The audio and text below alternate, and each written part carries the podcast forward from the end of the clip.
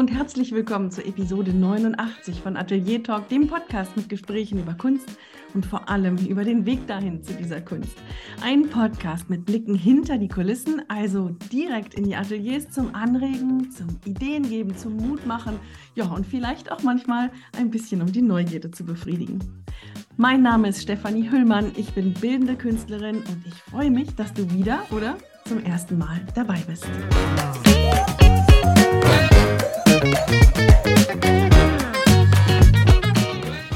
Heute zum Gespräch war bei mir Ines Hildur. Ines ist eine gestandene, erfolgreiche Künstlerin mit unzähligen Solo- und Gruppenausstellungen. Ihre Bilder hängen in privaten und öffentlichen Sammlungen. Sie gibt Kurse seit vielen, vielen Jahren. Sie lässt uns tief hineinblicken in ihren Prozess, in ihre inneren Welten und ich fand es sehr, sehr spannend. Diesen Prozess bezeichnet sie als absichtsloses Wollen und ich fand das so passend, dass ich es gleich auch als Titel gewählt habe.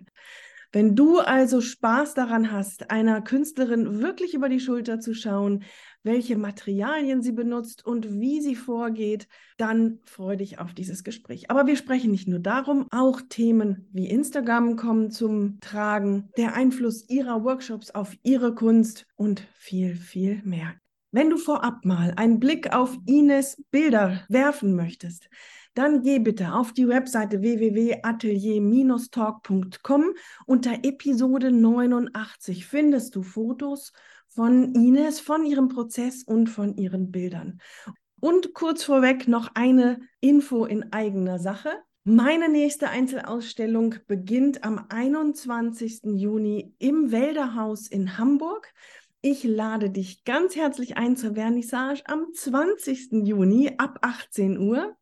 Wenn du Interesse hast zu kommen, wenn du Lust hast, dass wir uns kennenlernen, schreib mir eine kurze Mail an atelier-talk at stephanie-hüllmann.com und damit bist du dann auch angemeldet zur Vernissage. Ich würde mich riesig freuen. Und ich will dich auch noch daran erinnern, bis zum 15.06. läuft noch die Verlosung in Verbindung mit Lisa Frühbeiß aus der Episode 88. So, so viel vorneweg. Jetzt wünsche ich dir erstmal ganz viel Spaß beim Zuhören. Liebe Ines Hildur, ich freue mich, dass du da bist. Ganz herzlich willkommen beim Atelier Talk Podcast. Dankeschön. Und ich freue mich sehr, dass du mich angefragt hast. Das war eine ganz tolle Überraschung für mich zum einen und auch eine ja, Entdeckung von deiner Person, weil ich da auch so ein bisschen eingestiegen bin und ganz viele Parallelen auch sehe. Und ich denke, es wird ein ganz tolles Gespräch.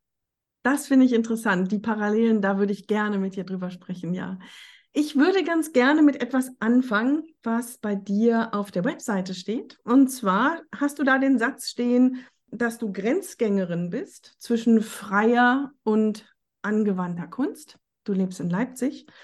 Und als ich das so gelesen habe, Grenzgängerin zwischen freier und angewandter Kunst, da habe ich mich gleich gefragt, inwiefern bist du denn vielleicht auch Grenzgängerin zwischen der Kunst und dem echten Leben? Oder anders gefragt, wie stark vermischen sich diese beiden Teile bei dir, Kunst und in Anführungsstrichen das echte Leben? Ja, das ist eine gute Frage, beziehungsweise eigentlich, wenn ich jetzt so genau darüber nachdenke, dann stimmt es eigentlich gar nicht mit der Grenzgängerin, weil es sich eigentlich alles vermischt. Also das Leben vermischt sich mit der, mit meiner Arbeit. Es ist eigentlich letztendlich wie so ein Gesamtkunstwerk und auch kann ich nicht trennen zwischen, ich komme ja von der Architektur, beziehungsweise war dann, habe im Interiordesign gearbeitet. Und dann bin ich zur Kunst gekommen und dann hat sich das auch so ein bisschen überlappt oder überlagert. Bin erst vor einiger Zeit, also aus dem professionellen Architekturgeschäft, äh, habe ich mich zurückgezogen und mache im Prinzip nur, nur in Anführungsstrichen noch Kunst. Aber es ist so eine, so eine Gesamtheit, Kunst, Leben, Arbeiten, Essen, Kochen, Dekoration, sich kleiden. Das ist so eine, ja, so ein Gesamtgebilde, was sich eben auch gegenseitig befruchtet, was ich auch ganz interessant finde. Dass ich nicht so trenne. Das ist ein Luxus eigentlich, dass man so arbeiten kann. Ja. Dass ich und dass du es so genießen kannst, ja. Ist das etwas, was sich mit der Zeit so entwickelt hat? Oder wenn du zurückschaust zu der kleinen Ines, hat die da schon so ein Gefühl, so ein Gespür für für Schönheit, für Ästhetik damals schon gehabt?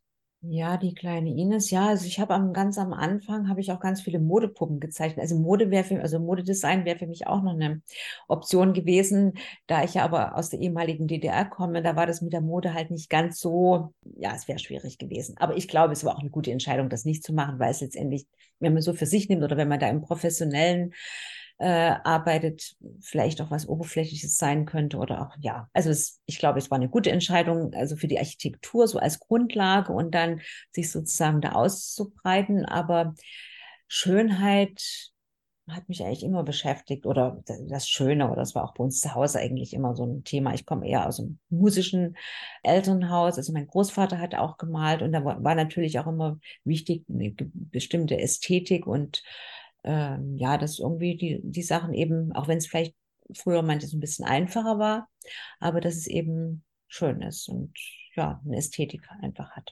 Du hast eben gesagt, du kommst aus einem musischen Haushalt. Haben dann deine Eltern dich von Anfang an stark unterstützt, als du so in eine künstlerische Richtung gegangen bist? Oder bist du es vielleicht gar nicht?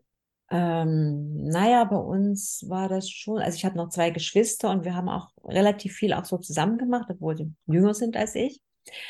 Und bei uns war es immer sehr kreativ. Also wir durften eigentlich ganz viel ja, zu Hause machen. Das war dann auch nie so ganz perfekt. Das war manchmal so ein, mal ein durcheinander. War mal die Küche, war dann mal eine Werkstatt oder war ein Fotolabor oder ja, wenn, wir haben auch Sachen selber genäht, dann sah das halt nicht immer so wie so aufgeräumt aus, sondern es war immer so ein bisschen so ein Work in Progress oder so ein Arbeitsraum. Und es durfte auch liegen bleiben. Es musste nicht immer alles Pico Bello weggeräumt sein sofort, sondern es durfte auch sein. Und also und meine Eltern haben mich oder auch meine Geschwister natürlich schon sehr unterstützt in dem, was wir getan haben. Und also gerade eben so das Kreative hat eine sehr große Rolle gespielt und durften wir uns da auch wirklich austun.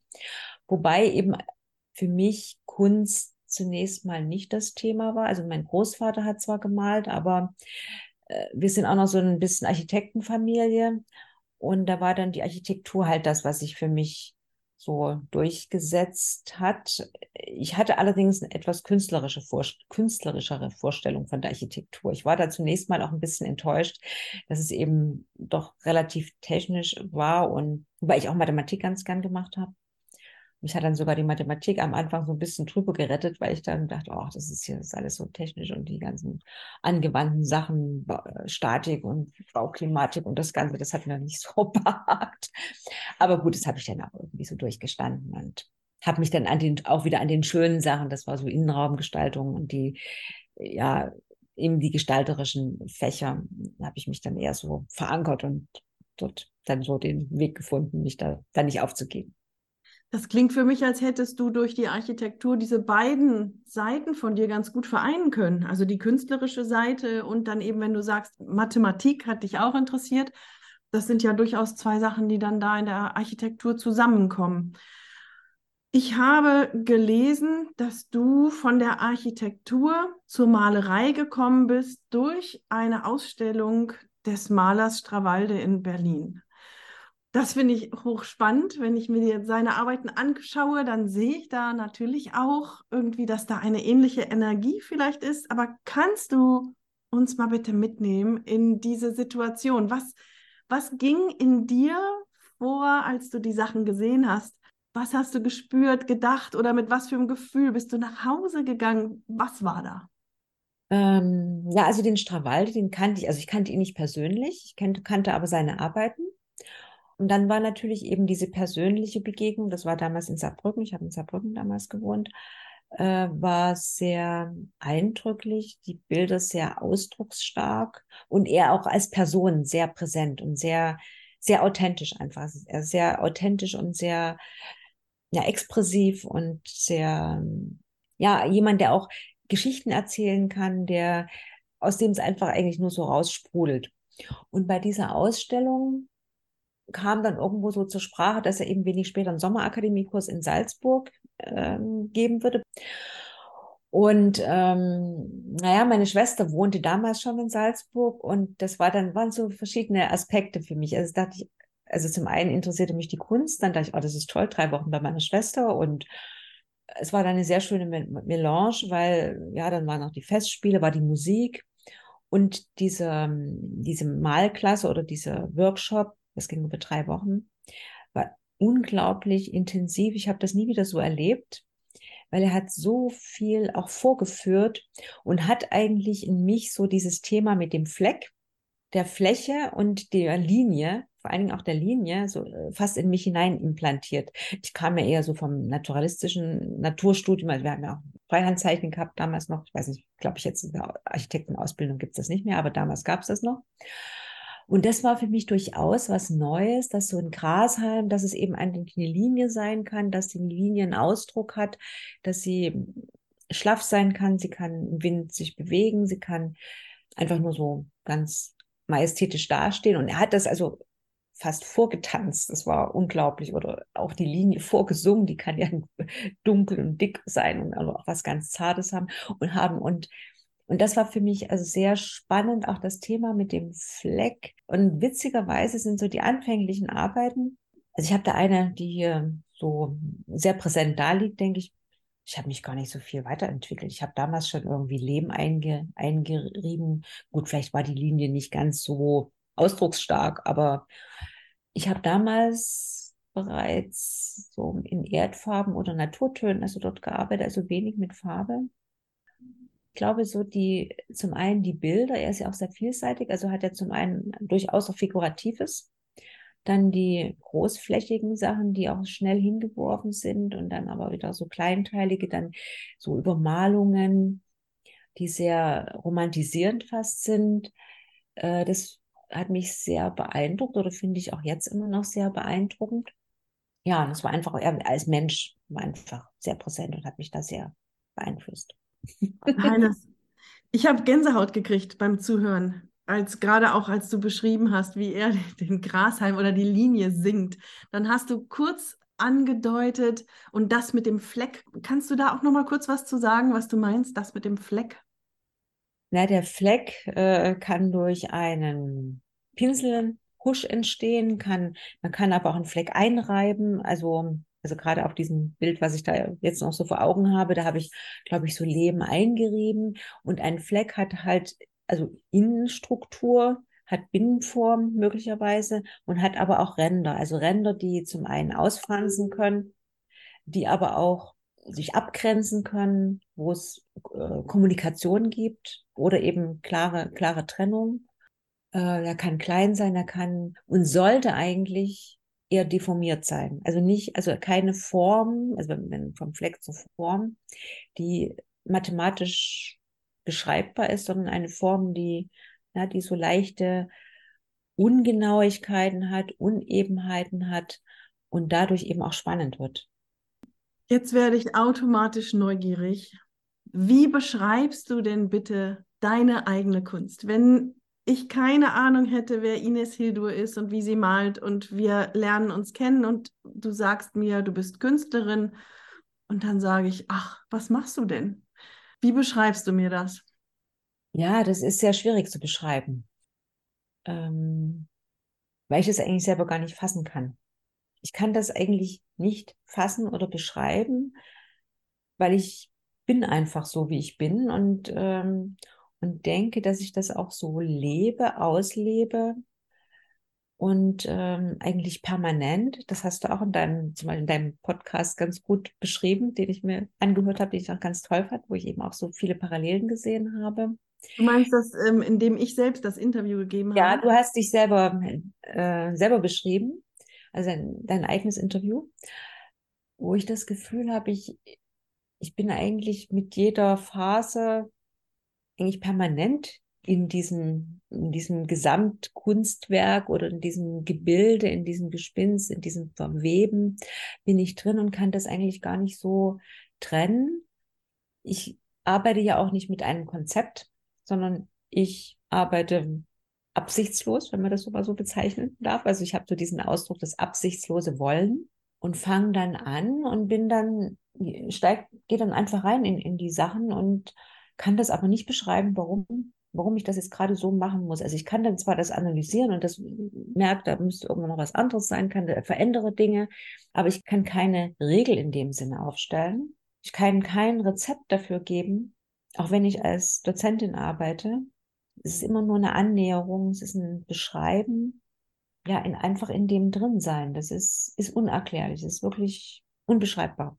Ist das äh, tatsächlich eine Antwort? Ich meine, es, es, fragen ja Menschen, nicht? Ach, Sie malen, was malen Sie denn? Ist das so etwas, dass du es versuchst, so auf diese Art und Weise rüberzubringen, was deine Bilder transportieren?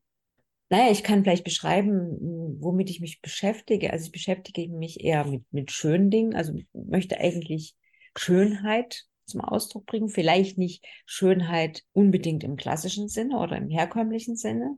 Da habe ich gerade noch mal hier mein Büchlein. Äh, Zen Geist, Zen Kunst von dem japanischen Zen-Meister und Kalligraphen Kazuaki Tanahashi. Jetzt habe ich mir hier was reingelegt. Mal sehen, ob ich das jetzt hier finde. Da hat nämlich was der Schönheit beschrieben, dass sich Künstler eigentlich sich unter Umständen sogar mit etwas beschäftigen, was im herkömmlichen Sinne als hässlich beschrieben wird oder eben als kaputt, reparaturbedürftig, unschön.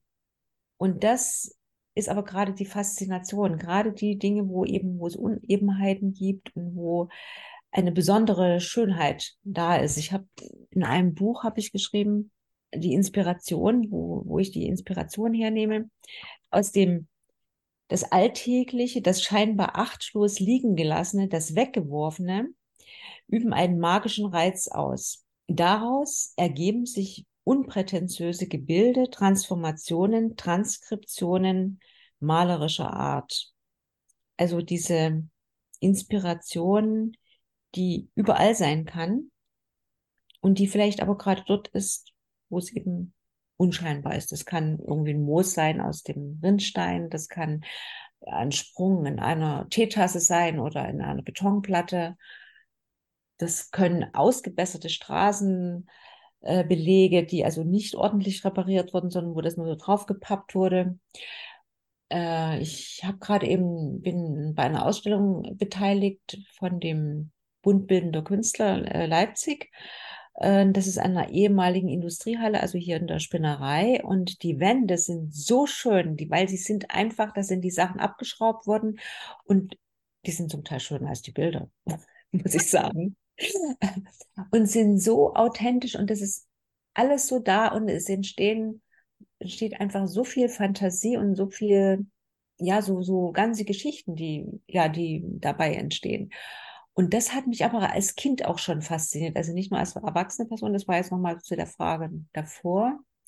Als Kind, äh, da gab es mal so eine Episode, es war in Meißen, wir haben da so irgendwie so einen Spaziergang gemacht, sind da zum Burgberg hochgelaufen und da war viel noch unsaniert.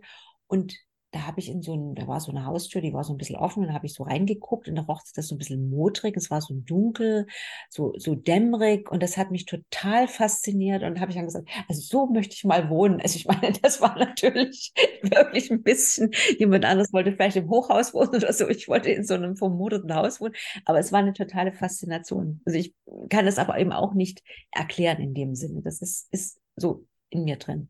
Aber bei mir trifft das so auf fruchtbaren Boden. Ich kann es so gut nachvollziehen. Und es ist witzig, dass du das gerade mit den Wänden sagst, weil ich beschäftige oder habe mich ja stark beschäftigt mit den Belitz-Heilstätten. Diejenigen, die hier schon länger zuhören, die wissen das. Dieses alte Sanatorium in der Nähe von Berlin, eins dieser berühmten Lost Places sozusagen. Und da habe ich mich so auf diese Wände mhm. fixiert. Es ist mit der Zeit, es ist einfach passiert, weil das ist einfach so unglaublich schön. Mhm. Es war sehr spannend, wie du das beschrieben hast, deinen Prozess, den du nicht erklären kannst, in einem Nebensatz, obwohl ich Workshops gebe. Das fand ich sehr spannend. Bevor ich darauf eingehe, möchte ich aber gerne fragen, woher weißt du denn, dass ein Bild fertig ist? Wenn du so arbeitest, was muss passieren? Was musst du spüren, dass du sagst, jo, das ist es jetzt? Mhm. Na, ich gehe vielleicht noch mal einen Schritt zurück.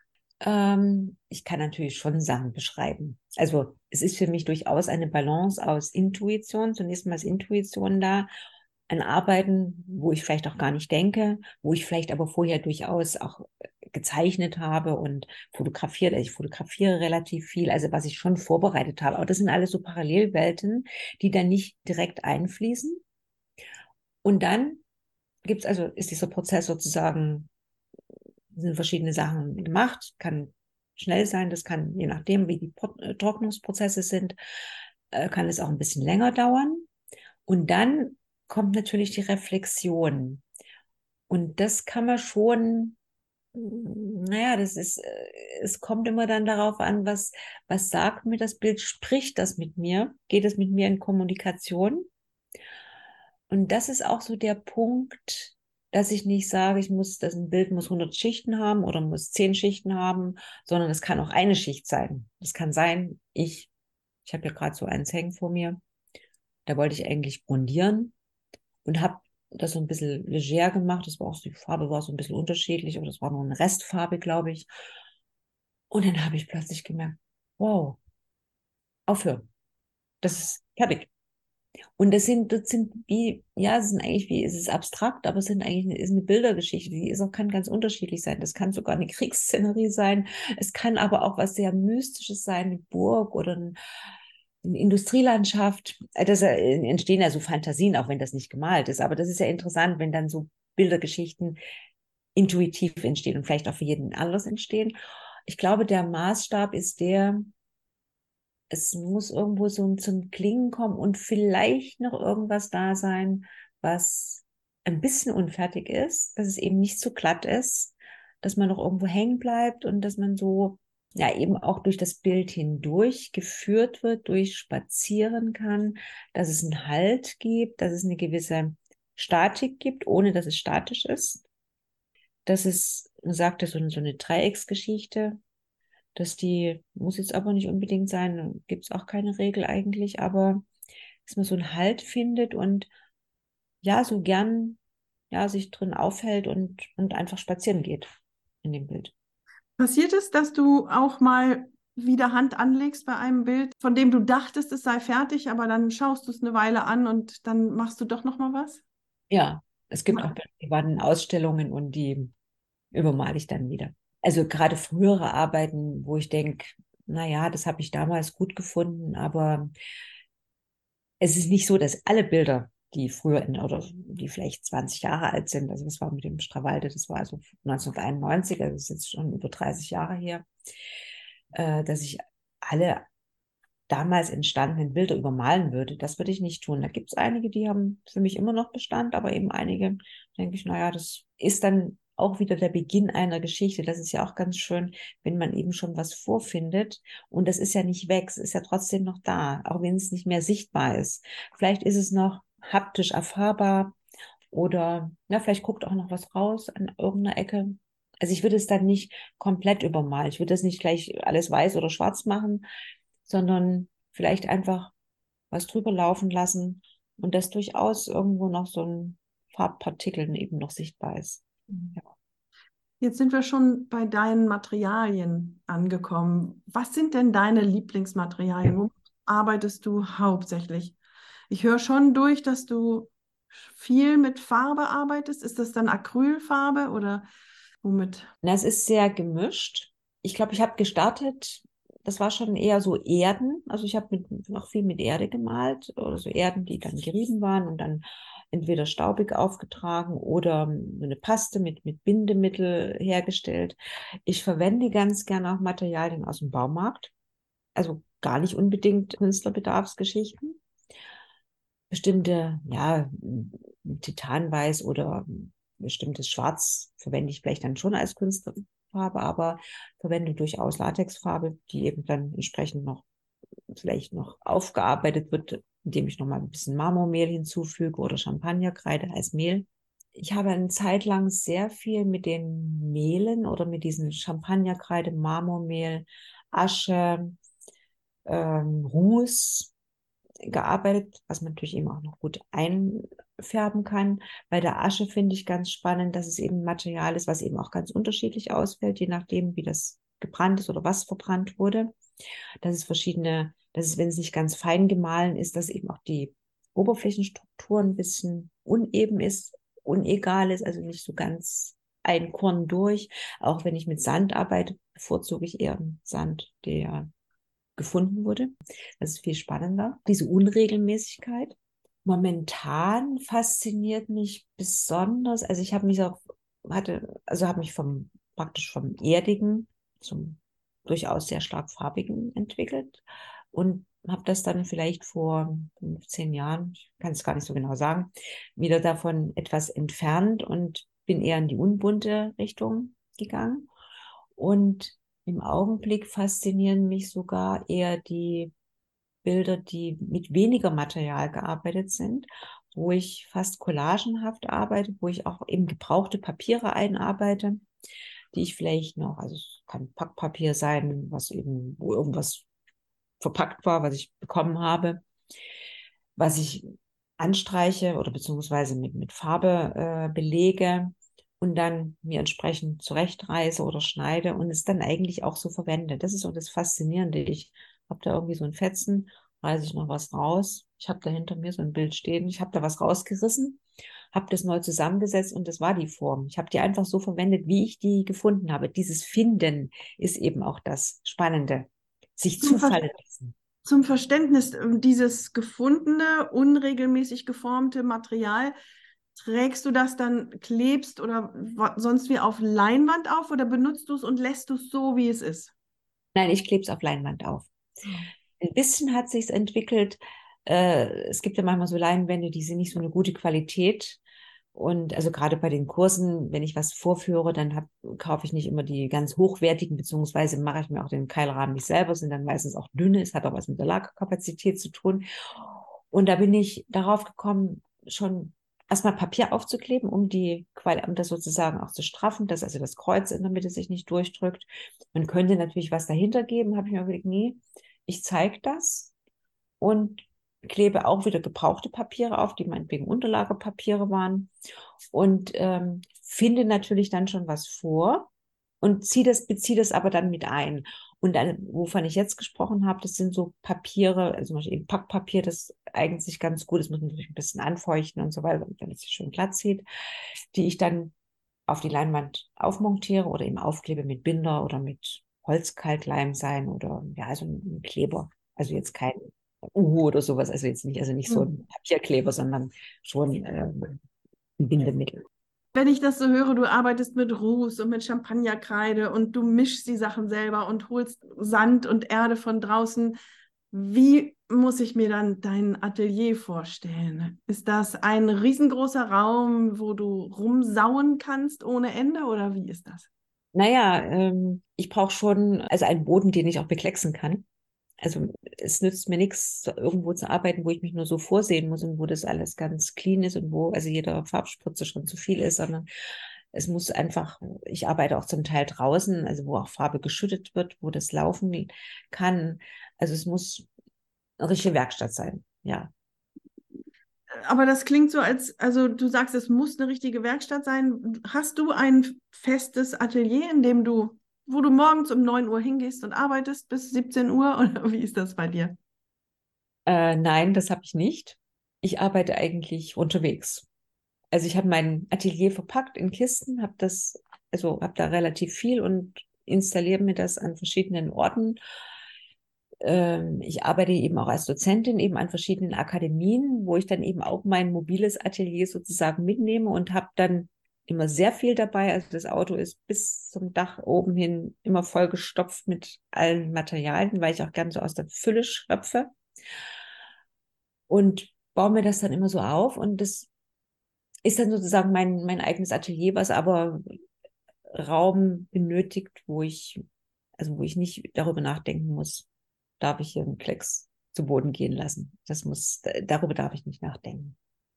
Kann das dann auch mal passieren, dass du mit deinem Auto unterwegs bist und du siehst, ich träume jetzt mal rum, eine Wiese, wo kein Mensch ist und du hast Ideen im Kopf, dass du anhältst, alles ausbreitest und anfängst? Das habe ich noch nicht gemacht. Nein, das habe ich noch nicht gemacht. Es ist durchaus ähm, mit dem, ich habe zwar eben gesagt, auch draußen arbeiten, ist aber auch ein bisschen speziell, weil wenn man draußen arbeitet, fließt manchmal die Energie so ein bisschen weg. Also ich brauche da schon dann auch wieder so einen Schutz sozusagen, also dass es irgendwo an einem Haus ist oder äh, dass es vielleicht auch nach oben hin abgeschirmt ist oder dass Hecken sind, die das irgendwo eingrenzen, also wo ich irgendwo wieder so, ein, so einen Raum habe, der, der diese Energie, die, die da fließt, eben auch irgendwo so bisschen hält und nicht, dass es alles in die, in die Weite davon fliegt. Es darf auch nicht zu hell sein, weil dann sieht man die Farben nicht mehr. Mhm. mhm. Also insofern ist das, das draußen arbeiten zum Teil ganz schön. Äh, ich organisiere ja auch so Malreisen nach Südfrankreich, nach St. Paul de Vence. Und dort wird natürlich auch immer gern draußen gearbeitet, weil das auch toll ist. Wir haben da so einen tollen Blick auf St. Paul de Vence. Also das Haus ist außerhalb, man hat also den Blick, man ist auch nicht in den ganzen Touristenströmen drin. Und das ist toll. Aber das Drinnenarbeiten ist manchmal effektiver. Arbeitest du dann auch drin, wenn du zu Hause bist oder hauptsächlich, wenn du unterwegs bist? Na, ich arbeite anders, wenn ich zu Hause bin. Also ich habe, es ist ja nicht, es müssen ja nicht nur Bilder entstehen, sondern die Bilder müssen ja auch irgendwie also vermarktet werden. Das klingt jetzt ein bisschen komisch, das klingt so ein bisschen. Na, es ist, wie es ist. Es klingt genauso, wie es, es ist. es ist, wie es ist. Ja, also ich meine, da ist, ist die ist Webseite zu bearbeiten, das sind die Sachen zu fotografieren, zu überlegen, ja, wo kann ich die Sachen platzieren, Texte schreiben, Workshops vorbereiten ja, manchmal auch über Dinge nachsinnieren, dass eigentlich der Anteil des Bildermalens vielleicht letztendlich des Malprozesses eigentlich vielleicht zehn Prozent sind. Und ich habe das letztens, ich glaube, das war in der Zeit, habe ich das gelesen. Ähm, da ging es auch um die Bilderflut, die irgendwie da ist. Und dass ein Künstler eigentlich nicht nur Bilder malen sollte, sondern sich eigentlich müssen sich eben auch darum kümmern, wenn er schon so viele hat, ja, was passiert damit? Die müssen ja gesehen werden. Da müssen, muss möglicherweise eine Ausstellung organisiert, müssen Plätze gesucht werden oder gefunden werden. Also das Finden ist natürlich das Schönere. Also jetzt war das ja auch, ich habe mich sozusagen, du bist mir jetzt auch zugefallen. Und das finde ich eben auch so schön. Also ich sage so, der Zufall ist nicht zufällig, sondern man lässt sich etwas zufallen und dann ist das wie ein Geschenk, was man auch annehmen darf und was eben dem Zufall dieses, ja, Zufällige eben dann auch nimmt, dieses, was so ein bisschen, was einen Negativ-Touch irgendwo so im Sprachgebrauch hat. Ja, ich glaube aber, dass du diesen Zufall zum Beispiel auch sehr stark erarbeitet hast. Ich glaube, dass ja, es gibt diese Zufälle, die wirklich aus heiterem Himmel kommen, aber sehr häufig passiert ja etwas, als Reaktion auf etwas, was man gemacht hat. Und in deinem Falle ist es so, dass mir dein Instagram-Account aufgefallen ist und ich den eine Weile beobachtet habe und mir dann die Webseite angeschaut habe und ein, ein Gespräch mit dir gelesen habe. Das sind ja alles Dinge, die du aussendest und die auch Arbeit sind. Und in dem Zusammenhang möchte ich dich gern fragen, wie wichtig oder welche Rolle spielen für dich die Social Media insbesondere Instagram und Pinterest? Na, das spielt für mich schon eine sehr große Rolle.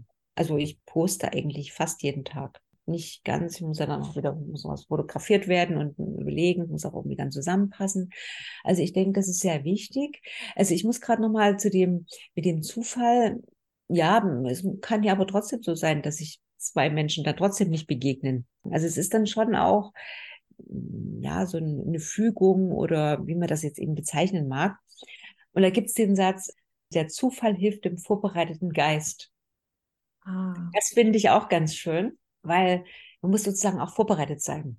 Und man sind auch viele Dinge, die einem vielleicht zufallen würden, die, jetzt komme ich noch von den Social Media gerade mal weg, ähm, die einem zufallen, die man aber gar nicht sieht. Also man muss schon immer so seine Sensorien so offen haben und sehr offen bewegen und vielleicht auch manchmal durch sich öffnende Türen gehen, wo man nicht weiß, was sich dahinter, was da sein wird. Was also, sich dann ja auch wieder ein bisschen auf deine Kunst bezieht, weil du ja. nimmst eben diese Risse im Asphalt wahr, weil dieser geöffnete Geist da ist. Äh, ja, also nochmal zu diesem Social Media nochmal so zurück also es spielt für mich schon eine sehr große Rolle und ich denke, das spielt auch in der heutigen Zeit eine große Rolle. Es ist natürlich eine gewisse Gefahr. Man kann Dinge verstecken, vermänteln, man kann sich anders darstellen, muss auch ein bisschen wachsam sein, weil es wird durchaus da werden Dinge damit gemacht, die vielleicht nicht so positiv sind. Also äh, könnten Kontakte entstehen, äh, wo sich jemand ausgibt, jemand anders zu sein. Ich gehe drauf ein und der sich meinetwegen für meine Kunst interessiert und das ist dann aber letztendlich doch alles ganz anders und äh, es entsteht irgendwas Unangenehmes. Ja. Wie äh, handelst du das im Alltag? Dieses, ähm, täglich posten und man muss ja auch reagieren auf Anfragen, auf Kommentare. Wie sieht das ganz konkret aus? Hast du eine Stunde am Morgen dafür oder hast du das Handy stets an der Frau und bist dann immer dabei? Oder wie machst du das? Wie, wie bewältigst du diese Aufgabe? Ähm, ich mache das eigentlich immer sofort. Ich mache das immer gleich und jetzt. Also morgens, wenn ich aufwache, dann gucke ich als erstes zu Instagram, gucke, was da so passiert ist und gucke mir natürlich auch andere Sachen an, gucke also sehr viel an und äh, nehme da auch Notiz und äh, kommentiert es auch und sollte man irgendwie tun, sollte auch, also das andere ja auch wertschätzen, das ist auch eine Wertschätzung und, ähm, und beantworte eigentlich die Sachen sofort. Also ich lasse mich da auch sehr schnell ablenken. Also ich mache das sofort und äh, ich habe also nicht bin nicht so konzentriert, dass ich sage, so jetzt habe ich äh, drei Stunden handyfreie Zeit, sondern die habe ich nie. Die ist, das ist immer irgendwo da. Und da bin ich auch ein bisschen abhängig, muss ich gestehen. Aber ich verwende es auch als Arbeitsmittel. Also man kann ja auch ganz gut damit zeichnen, man kann Bilder weiterentwickeln, ohne dass man das dann so eins zu eins überträgt. Aber also insofern ist dieses, dieses Teil irgendwie ein ganz tolles Arbeitsinstrument, finde ich. Ist Instagram auch ein bisschen ein Mittel, dass man als Künstlerin auch ohne Galerie sehr gut überleben kann? Ja, wobei ich gestehen muss, dass ja, Bilderverkäufe bei Instagram sind schon zustande gekommen. Es ist eher eine Aufmerksamkeit insgesamt, dass man also wahrgenommen wird. Und für meine Workshops, also da beziehe ich durchaus mein Klientel, also zum ich habe auch meine Webseite, die ich auch mal wieder aktualisiere, Pinterest auch, aber ich glaube mehr über, über Instagram. Und das ist natürlich ist schon ein Mittel auch, sich zu zu präsentieren. Und es gibt durchaus Firmen oder auch Galerien, die haben nur Instagram, die haben gar keine eigene Webseite mehr. Wobei ich finde, das ist schon nochmal was anderes, also weil man sich da auch noch ein bisschen anders darstellt und vielleicht auch noch ja, Texte formulieren kann. Und das ist auf einer Webseite doch noch ein bisschen was Individuelles. Es ist ja, Instagram sind ja nur Bilder. Mhm. Mhm. Man muss aufpassen, dass man sich da nicht so sehr drin verliert. Aber ich finde es, also du machst es wirklich ganz hervorragend. Ich finde den Instagram Kanal bei dir wunderschön und du nimmst einen wunderbar mit. Also es ist ein Beispiel, wie man es machen könnte. Eine ja. Frage zu deinen Workshops, die du jetzt schon ein paar Mal erwähnt hast. Mich interessiert, was hat dieses Workshop geben und dieses Zusammenarbeiten mit den Menschen, ein, was für einen Effekt hat das gehabt auf deine eigene Kunst?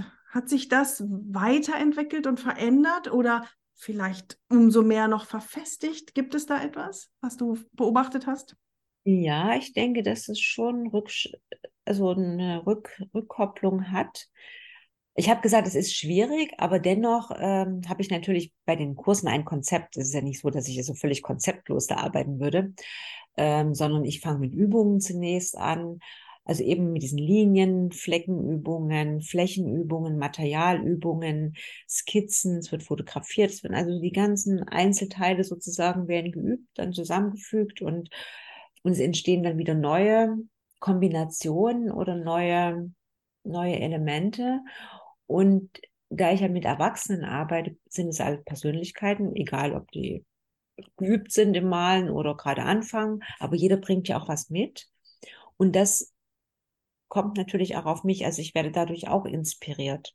Wir haben andere Materialien dabei und das kann ganz spannend sein, was jeder so beiträgt. Und insofern fühle ich mich dann wie so eine Art Moderatorin, die eben viel zeigt. Ich mache das eben auch so wie der Strawalde. Das habe das hab ich von ihm, glaube ich, auch so ein Stück weit übernommen oder weil ich das eben auch sehr positiv gefunden habe.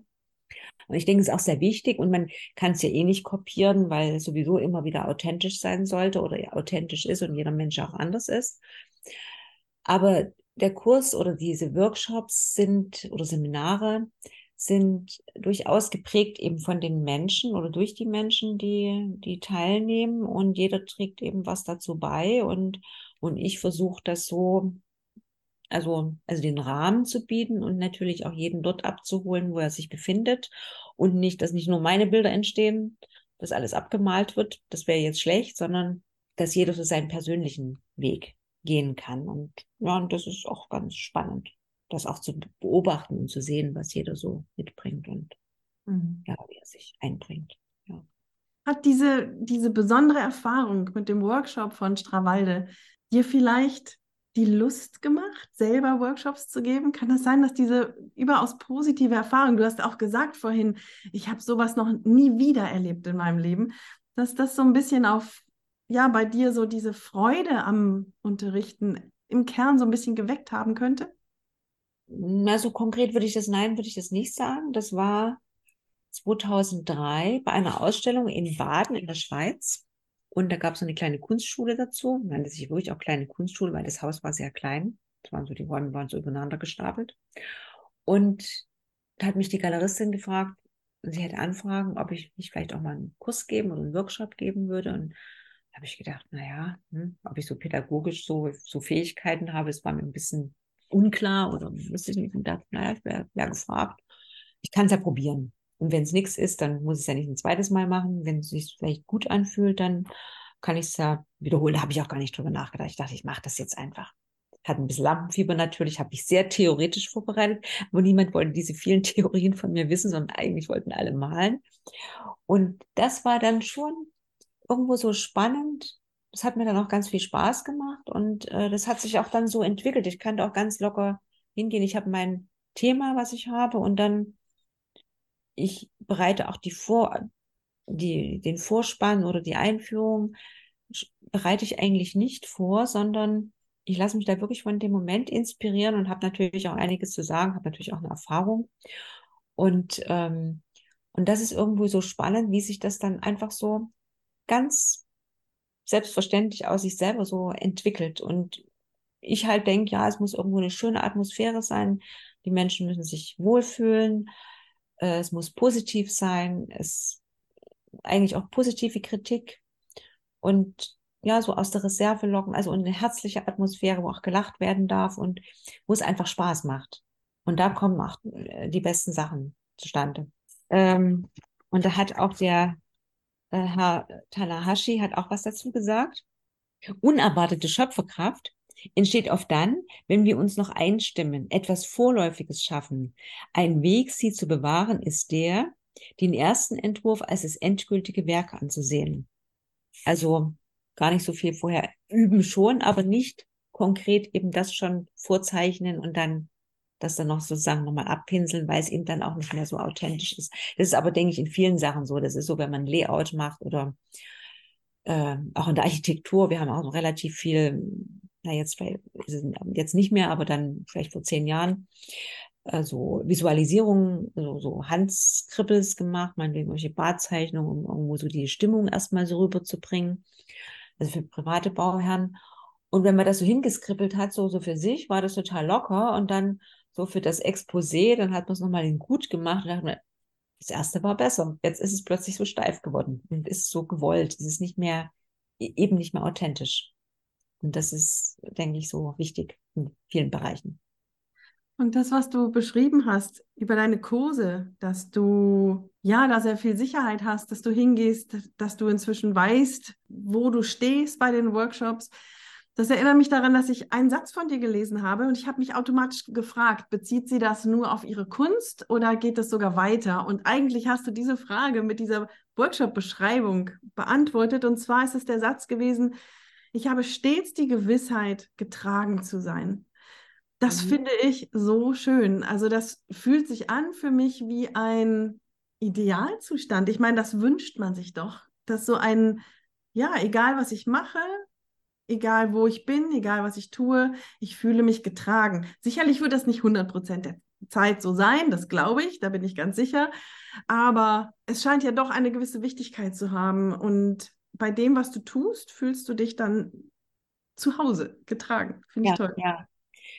Und das bezieht sich, denke ich, aber auch auf das Leben. Das funktioniert natürlich nicht immer. Das ist schon so, dass, dass es Situationen gibt, wo man auch zweifelt und wo das nicht immer alles ganz perfekt ist. Das ist natürlich klar, aber dieses Grundgefühl, so das Vertrauen, und das habe ich auch in einem Text geschrieben, das Grund auf das Gelingen des Tuns ist ganz wichtig. Und das basiert natürlich auf Erfahrung und persönlicher Erkenntnis, ob das Spiritualität ist, wo man sich einfach ja getragen fühlt und das kann man vielleicht auch nicht alles erklären, wo man einfach dran glauben muss. Und natürlich eben auch eben Erlebnisse hatte, die, die das bestätigt haben und dadurch wird man, wird man eben dann getragen oder hat dann auch diese Gewissheit, das Vertrauen, kann sich darauf verlassen, dass es funktioniert. Mhm. Mhm.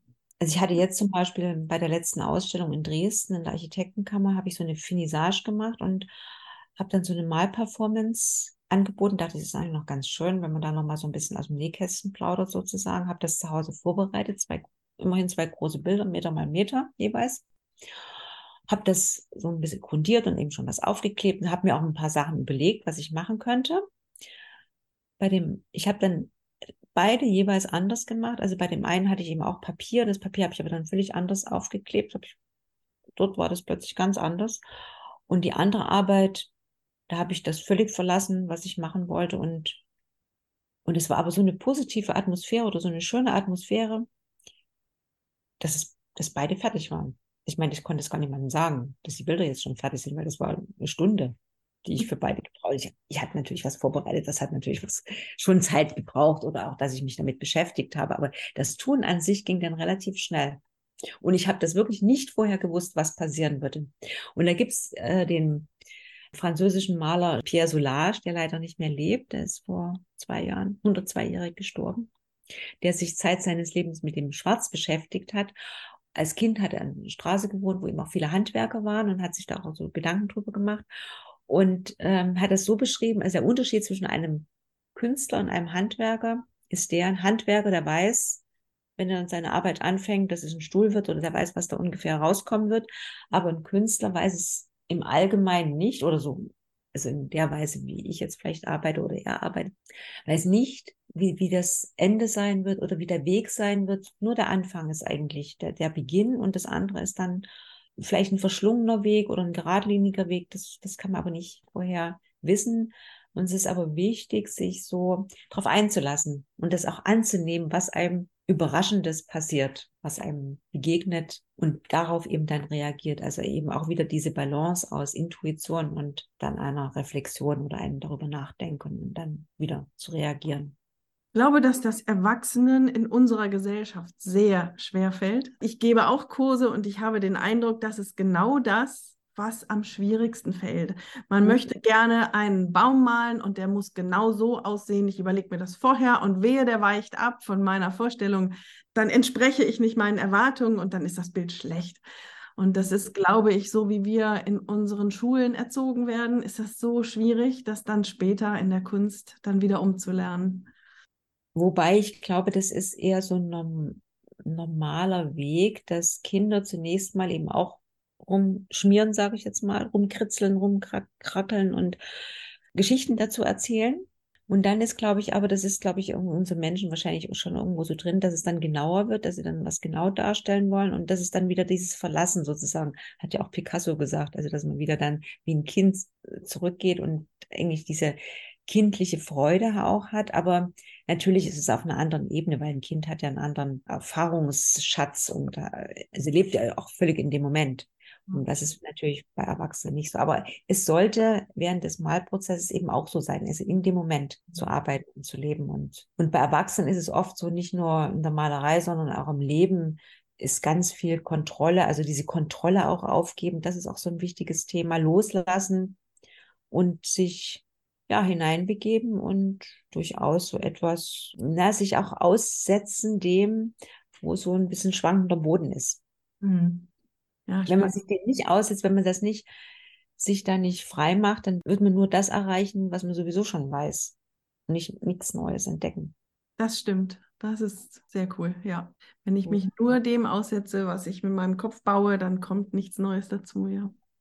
Also insofern auf dem Weg auch der Umwege und Verschlingungen oder um, Spiralen gibt es immer wieder ganz neue Entdeckungen, Enthüllungen und ich sage dann auch immer, es gibt kein richtig und falsch, sondern es ist einfach, es ist einfach der Prozess und der wird auch nicht unbedingt korrigiert, sondern entweder man kann was wegnehmen, man setzt was drauf, aber es ist, ist so, ein, so eine gewisse Folgerichtigkeit. Es ist auch im Leben so, dass einem Dinge passieren und denken, ja, das war jetzt vielleicht nicht so geschickt, aber wenn mir das nicht passiert wäre, hätte ich bestimmte Erfahrungen vielleicht nicht gemacht oder wäre auch nicht an einen bestimmten Ort geführt worden, an dem es für mich total gut war und ich vielleicht was ganz anderes mir ausgemalt hatte, aber das hätte auf mich vielleicht gar nicht gepasst.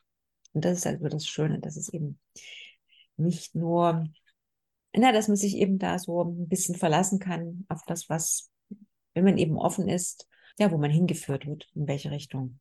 Mhm. Das kann man sich vorher nicht ausdenken. Du sagtest eben, wenn etwas nicht passt. Das erinnert mich an etwas, das ich dich gerne fragen möchte. Ines Hildur ist dein Künstlername. Und ich finde diese, diesen Gedanken so schön, einen Künstlernamen sich zuzulegen und in, in eine neue Haut zu schlüpfen, schlüpfen zu können. Und ich möchte dich gerne nach deinen Beweggründen fragen, warum du diesen Künstlernamen, also warum genau diesen und warum überhaupt einen Künstlernamen du dir ausgesucht hast. Ähm, naja, also Ines Hildo ist mein Vorname im bürgerlichen Leben und ich habe im, habe ich also einen, Doppelnamen und ähm, das waren dann schon sehr viele Namen irgendwo ein Stück weit zu viel. Und diese beiden Namen, also Ines als spanischer Name, Hildur, isländischer Name, Vorname, der eher so, also Hildur eher so was hat, was so Bodenständiges.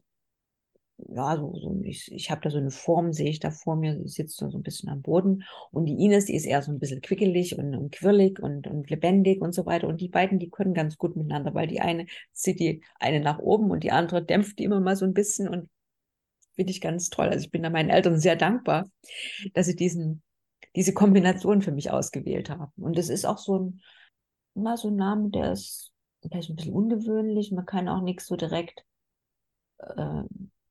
Ich hatte zunächst überlegt, nur Hildur, aber dann dachte ich, nee, das ist sehr, sehr maskulin eigentlich. Und ich bin ja nun auch mal eine Frau. Also ich mache jetzt keine Frauenkunst oder so, aber möchte schon noch als Frau wahrgenommen werden und eben nicht nur als so ein Synonym, wo, wo keiner weiß, ist es eine Frau, ein Mann oder was ist das überhaupt dahinter? Ist es überhaupt ein Mensch oder ist es ein, nur ein Label oder so, sondern möchte eben auch als Mensch so wahrgenommen genommen werden. Und, und ich finde es natürlich jetzt auch witzig, wenn Hildur zum Nachnamen wird. Also ich bin dann die Frau Hildur. Eigentlich bin ich eben Ines Hildur. Und das ist ein, Stravalte ist ja auch ein Künstlername. Also es ist der Ort, wo er herkommt. Und er sagt, also er möchte nicht als Herr Strawalde angesprochen werden. Das geht gar nicht. Er ist Herr Strawalde. Und ich bin eben eigentlich auch die Ines Hildo und nicht die Frau Hildo, aber ich sage da jetzt nichts dazu, ich lasse das so stehen. Aber ähm, ja, was macht das mit einem? Ja, es hat so eine Klarheit. Ich finde, der Name, wenn ich jetzt so drüber nachdenke, hat eine Klarheit und Ines heißt ja im Übrigen auch die Reine. Ist auch so ein bisschen unprätentiös, prägt sich gut ein. Klarheit ist vielleicht gut. Klarheit, ja ein Kontrast. Weil das sind so Themen, die mich auch beschäftigen. Stimmt, ja, in der Kunst ja auch, ja. Ines, das ist ein super spannendes Gespräch gewesen, das mir sehr, sehr viel Spaß gemacht hat. Und bevor wir gleich in die allerletzte Zielgerade einbiegen, gibt es irgendetwas, das ich nicht gefragt habe oder das du gerne jetzt an dieser Stelle noch unbedingt mitgeben möchtest?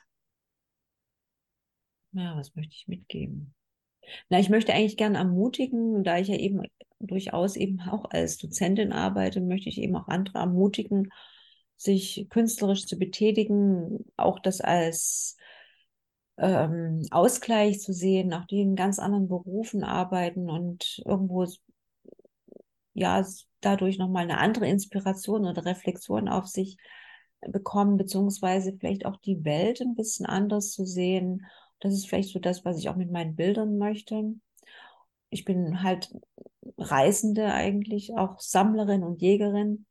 Aber das Reisen hat eben auch so seine Grenzen und ich versuche mich jetzt auch eher auch wieder in Leipzig mehr zu verorten und würde mich natürlich auch freuen, wenn meine Workshops, die ich jetzt in Leipzig auch unter eigener Regie organisiere, in der Spinnerei, in der historischen Industriearchitektur, sehr schöne Räumlichkeiten.